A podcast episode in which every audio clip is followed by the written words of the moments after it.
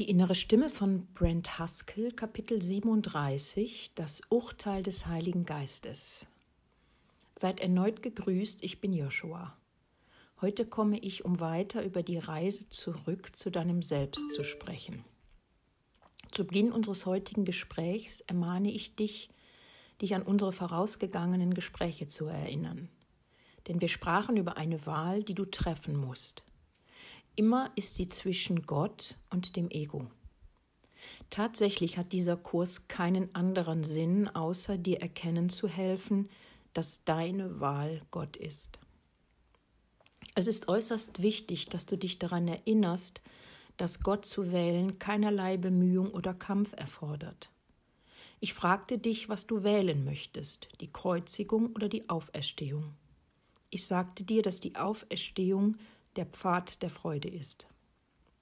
Da die Kreuzigung das Gegenteil der Freude ist, kann die Kreuzigung des Sohns Gottes, der Pfad des Egos, nicht von der Freude herrühren. Es ist üblich bei dir, mein Versprechen an dich zu vergessen, dass ich für dich die letzte nutzlose Reise unternahm. Durch meine Kreuzigung und meine Auferstehung befreite ich dich davon, jemals den Sohn Gottes oder dich selbst kreuzigen zu müssen. Welche Form nimmt diese Kreuzigung so oft in deinem Leben hier in dieser Welt an?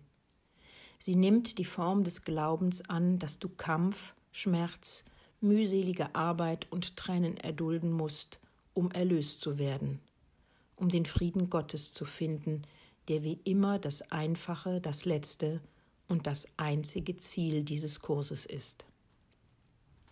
Wenn du nach Frieden suchst, erfordert deine Suche, dass du Gott wählst und nicht das Ego, weil du aus dem Gedankensystem des Egos heraus keinen Frieden finden kannst. Erinnere dich daran, dass ich dir bereits sagte, dass Wahrnehmung immer Interpretation beinhaltet. Anders ist es nicht möglich. Selbst wahre Wahrnehmung beinhaltet Interpretation. Wahrnehmung entsteht aus den scheinbaren Konstruktionen des Egos und dem Glauben an Trennung. Wegen deines Glaubens an Trennung neigst du dazu zu glauben, dass die Gedanken des Egos schöpferische Kraft haben, dass die Gedanken, derer du dir bewusst bist, schöpferische Kraft haben. Aber das alles ist nicht wahr. Das Gedankensystem des Egos die Gedanken, derer du dir bewusst bist, sind die, die durch den Geist auf das Bewusstsein projiziert werden. Der Zweck dieser Projektion ist, den Geist von der unmittelbaren Bewusstheit dessen zu befreien, was er nicht tolerieren kann, und das ist Konflikt. Aber ich sagte dir, dass alles in deinem Geist ist, dass alle Wahrheit in deinem Geist liegt wenn du versuchst, innerhalb deines Geistes das zu horten, was in Konflikt mit der Wahrheit ist, findest du diesen Versuch sofort inakzeptabel. Deshalb nimmst du das, was nicht wahr ist, und projizierst es nach außen. Du projizierst es auf den leeren Bildschirm des Bewusstseins. Es ist diese Projektion, die dich veranlasst zu denken, dass du denkst. Was formt nun diese Ansammlung von Gedanken in deinem Bewusstsein? Insoweit wie diese Gedanken die Frage Wer bin ich beantworten, und das ist alles, was sie tun, formt diese Ansammlung von Gedanken das Ego und sein Gedankensystem. Jede Erfahrung, jeder Gedanke, der vom Geist auf den Bildschirm des Bewusstseins projiziert wird, muss den Filter der Gedankenansammlung passieren, der definiert, wer du bist. Das ist Interpretation in ihrer Grundform. Ohne Interpretation kannst du nicht wahrnehmen. Du kannst nichts wahrnehmen, das diesen Filter, der dir sagt, wer du bist, nicht durchläuft und dort gewürzt und verändert wird. Diesen Filter, der das Ego ist. Was geschieht jetzt, wenn du die Motivation des Egos in dir selber interpretierst oder vielleicht noch wichtiger in jemand anderem? Was geschieht, wenn du wählst, die Ego-Motivation eines deiner Brüder zu interpretieren, wahrzunehmen? Diese Wahrnehmung muss den Filter deines eigenen Egos passiert haben. Deshalb ist es unmöglich, hör mir gut zu, es ist dir nicht möglich, jemals die Ego-Motivation eines anderen zu analysieren, über sie nachzudenken oder dir ihrer bewusst zu werden, ohne dass dein eigenes Ego und seine Motivation darin verstrickt ist. Was ist die einfache und einzige Motivation des Egos? Sich selbst in seinem Glauben zu bestärken, dass es abgesondert und allein ist. Deshalb kannst du in deinem vorgestellten Alleinsein deinen Bruder nicht beurteilen. Ich sagte vor Jahrhunderten, dass du nicht urteilen sollst, wenn du nicht selbst verurteilt werden möchtest. Das meinte ich damit. Es ist dir nicht möglich, die Ego-Motivation eines anderen wahrzunehmen, also ihn zu beurteilen, ohne dass du im gleichen Augenblick auf dein eigenes Ego und seine Motivation schaust und so selbst beurteilt wirst. Deshalb spreche ich zu dir über das Urteil des Heiligen Geistes. Denn es gibt nur ein Urteil, das so einfach ist. Es gibt nur ein Urteil, das der Heilige Geist fällt, und es ist dieses. In der gesamten Schöpfung gibt es keine Gegensätze. Alles, was existiert, ist Liebe. Gott ist alles, was ist. Gott ist Liebe. Das ist alles.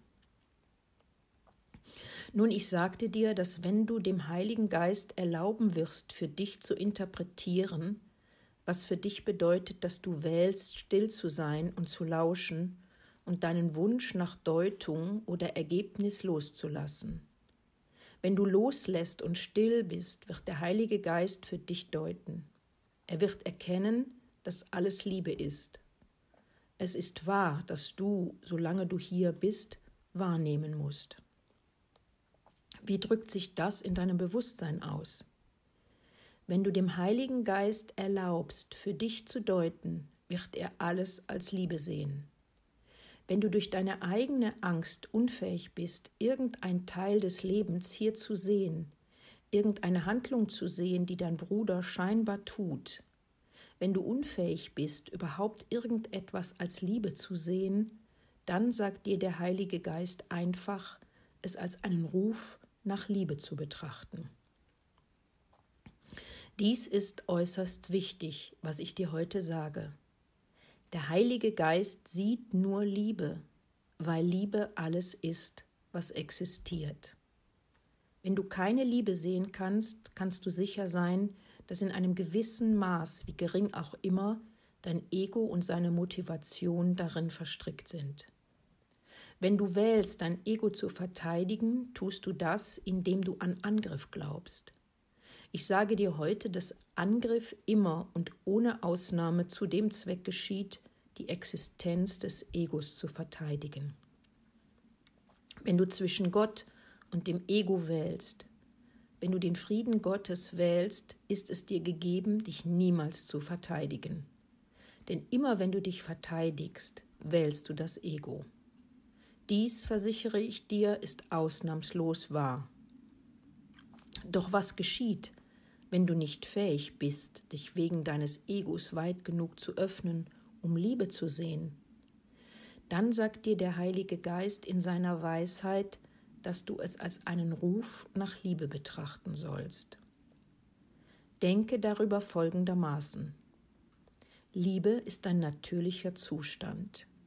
Liebe ist der Zustand des Friedens und der Harmonie und des Einssein mit allem Leben und mit Gott. Jeder von euch weiß, dass du selbst in deinen stark egomotivierten Zuständen tief in dir den Wunsch nach Einssein und Frieden hast. Das ist sogar für eure Egos offensichtlich. Wenn du also bei bestimmten Gegebenheiten keine Liebe sehen kannst, öffne dich der Führung und Deutung des Heiligen Geistes. Dadurch wirst du einen Ruf nach Liebe entdecken. Doch was du wirklich in dir selbst hörst, ist die Bewusstheit, dass Liebe dein natürlicher Zustand ist. Und das, was du dir wünschst und das, was du erfahren möchtest. Auf diese Weise wird ein Ruf nach Liebe dein Beweis, dass du tief in dir weißt, dass Liebe existiert, und das ist, was du möchtest. Das ist genauso wahr für deinen Bruder. Es ist ausnahmslos für jeden wahr. Ich sage dir dies, jeder in Raum und Zeit, jeder, der jemals auf dieser Erde war, ist immer so liebend, wie ihm das in jedem Augenblick möglich ist. Dies ist wahr, ich versichere es dir. Denn dein natürlicher Zustand der Liebe ist tief in dir und kann nicht ausgelöscht werden. Unwichtig, was für eine Form. Egal welche Form die Handlungen deines Bruders anzunehmen scheinen, immer ist er so liebend, wie er sein kann. Und er verfolgt das Ziel der Liebe so gut ihm das in jenem Moment möglich ist. Was geschieht, wenn du mit dem Wunsch nach Angriff antwortest? Was du damit tust, ist, die Gegenwart der Liebe weiter in deinem Bruder und in dir zu verleugnen. Siehst du das? Wenn du also jemals angreifst, geschieht das, um die Liebe in deinem Bruder zu verleugnen und noch wichtiger, die Liebe in und für dich zu verleugnen. Dennoch ist es vollkommen offensichtlich, dass dein Ziel Liebe und Einssein ist. Wenn anzugreifen bedeutet, die Liebe zu verleugnen, warum solltest du dann jemals angreifen? Die Antwort lautet, in jedem Moment der wahren Zurechnungsfähigkeit würdest du überhaupt nicht angreifen. Deshalb ist das Urteil des Heiligen Geistes, der jenseits von Angriff ist, dies. Alles ist Liebe. Wenn du also einen Umstand nicht als Liebe sehen kannst, sieh ihn als einen Ruf nach Liebe. Erkenne, dass, wenn du das tust, der Ruf nach Liebe nicht nur in deinem Bruder, sondern auch in dir selbst ist. Wenn in deiner Zeit der Tag kommt, und er wird kommen, an dem du alles mit der wahren Wahrnehmung des Heiligen Geistes siehst, ist alles, was du sehen wirst, Liebe. Dann werden die Rufe nach Liebe von denen ich spreche, scheinbar im Nichts verhallt sein. Denn das ist die genaue Sicht des Heiligen Geistes. Alles ohne Ausnahme ist Liebe. Der Weg, sich an Gott zu erinnern, ist, sich dieser Wahrheit bewusst zu sein. Wenn du Liebe siehst, bist du Liebe. Du bist die Liebe selbst, denn das ist, was du bist. Wenn du einen Ruf nach Liebe hörst, ist es das, was du in deinem Bruder siehst und in dir. Dieses ist wahr, ohne Ausnahme. Wenn du dich an Gott erinnern willst, wenn du Gott anstatt des Egos wählen willst, sei dir dessen bewusst. Die Heilung deines Bruders ist dasselbe wie deine eigene Heilung. Diese beiden müssen zusammen geschehen. Nun sagte ich dir einmal, dass du alles, was du hast, verkaufen sollst, um es den Armen zu geben. Ich sagte dir auch, dass das, was ich damit meinte, war, deinen Brüdern und dir zu demonstrieren, dass, wenn du in dieser Welt nichts hast, du deswegen nicht arm bist, vielmehr bist du frei. Ich schlug dir auch vor, dass es keinen besseren Weg gibt, dir deiner eigenen Freiheit und deiner eigenen Erlösung bewusst zu werden, als die Armut deines Bruders weder zu sehen noch an ihr teilzuhaben. Was bedeutet das? Die Art, in der du an der Armut deines Bruders nicht teilhast, die Weise, in der du an der Krankheit eines Sohnes Gottes nicht teilhast, sogar wenn er selber daran glaubt, in Klammern und beides ist dasselbe. Die Weise, wie du das tun kannst, ist, dass du nicht in diese Welt investierst. Diese Welt ist nur die Ansammlung von Gedanken, die aus deinem Geist herausprojiziert sind, die dir zu sagen scheinen, wer du bist. Die Ansammlung von Gedanken ist per Definition das Ego. Nicht in diese Welt zu investieren bedeutet, nicht zu erlauben, dass sie dir sagt, wer du bist. Das bedeutet auch, das Ego zu verleugnen. Ich erklärte dir auch, dass wenn dein Bruder eine übertriebene Bitte hat, du ihm geben sollst, worum er bittet. Ergibt das für dich Sinn? Denn hast du dir nicht sofort vorgestellt, dass, wenn du wirklich das tätest, was jeder Bruder von dir verlangt, dass dein Leben hier ein Chaos sein würde? Du weißt ziemlich sicher, dass es nicht das Beste wäre, jeder unerhörten Forderung nachzukommen. Wenn ich sage, dass du jede unerhörte Forderung deines Bruders erfüllen sollst, ist das nicht wörtlich zu nehmen. Was ich damit sagen will, ist dies. In der gleichen Weise, wie du den Ruf deines Bruders nach Liebe auch als deinen eigenen Ruf nach Liebe sehen kannst, ist das, was du siehst, wenn du eine Bitte wahrnimmst, die maßlos ist und der du deshalb nicht nachkommen möchtest, der Grad deiner Investition in diese Welt. Du schaust auf das Gesicht deines eigenen Egos. Wenn du Gott wählst, siehst du das, was du erlösen musst, was du loslassen musst. Deshalb sage ich dir, wenn dein Bruder eine übertriebene Bitte hat, erfülle sie, denn das bedeutet dir und ihm erkennen zu helfen, dass sie unerheblich ist. Siehst du das? Noch einmal, wenn du eine übertriebene Bitte wahrnimmst, sei sicher, dass du durch den Filter deines eigenen Egos siehst. Indem du dieser Bitte nicht nachkommen möchtest, siehst du deinen Wunsch zu verteidigen, was genau dasselbe ist, wie dein Wunsch anzugreifen. Es ist dein Wunsch, die Gegenwart der Liebe in dir und in deinem Bruder zu verleugnen. Von jemandem, der in diese Welt nicht investiert hat, von jemandem, der Gott statt des Egos gewählt hat, werden keine Forderungen als ungebührlich angesehen. Was bedeutet das? Das bedeutet, dass aus dem Zustand des Friedens heraus, der sich jenseits von Investitionen in diese Welt befindet, keine Bitte als übermäßig erscheint. Es bedeutet, dass du nicht gekränkt sein wirst durch irgendeine Bitte deines Bruders an dich. Wenn du die Bitte nicht als übertrieben ansiehst, brauchst du nichts zu verteidigen. Verstehst du das jetzt? Ich sagte dir nicht wörtlich, dass du jedwede Bitte deines Bruders ehren sollst. Nein, überhaupt nicht.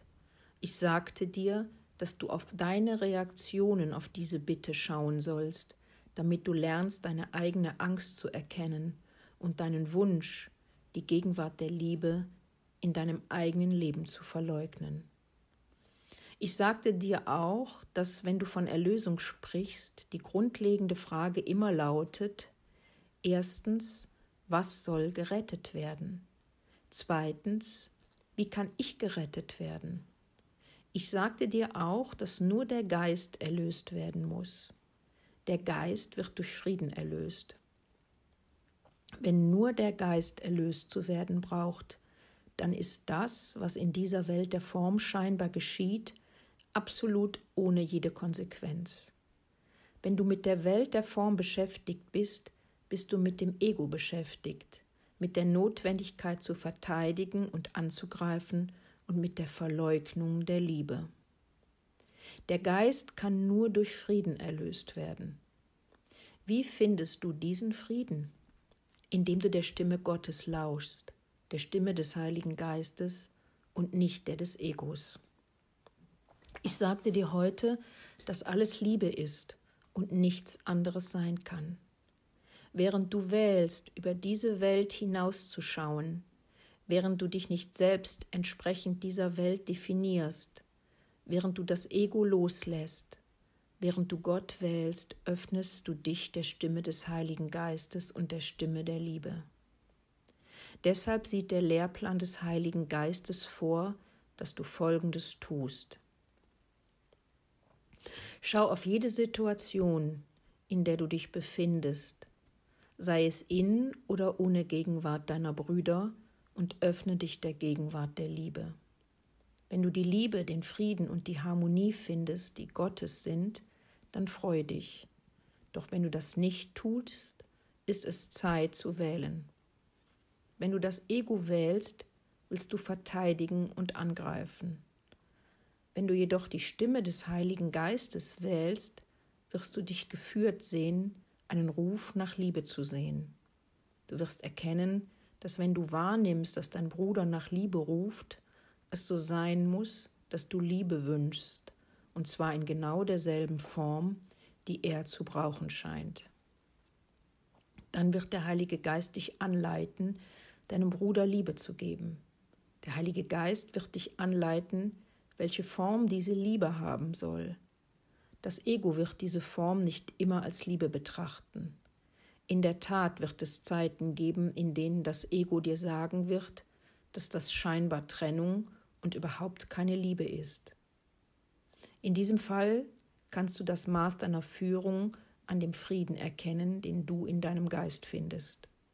Während du dich dem Ruf nach Liebe öffnest, während du es ablehnst, dich zu verteidigen oder anzugreifen, während du dich der Stimme des Heiligen Geistes öffnest und dieser Führung folgst, geleitest du deinen Geist entlang dem Weg der Erlösung. Du wählst den Weg des Friedens. Genau dieser eigene innere Frieden wird deine Führung sein, die dir sagen wird, dass du tatsächlich die Stimme des Heiligen Geistes hörst. Wenn du ohne Investition in diese Welt handelst, handelst du aus deiner Investition in die Wirklichkeit. Diese Investition wird dich zur Erlösung deines Geistes führen, zum Frieden Gottes und auf den Weg der Liebe, der der einzige Weg ist, den es gibt und der derselbe ist, den du eines Tages finden musst. An diesem Tage wirst du erkennen, dass das, was du siehst, das Gesicht der Liebe ist, das Gesicht Gottes und das Gesicht des Heiligen Geistes, das Gesicht deines Bruders und das Gesicht deines Selbst. Mit großer Freude wird dir dann bewusst, dass alles dies genau dasselbe ist. Ich segne euch, das ist alles.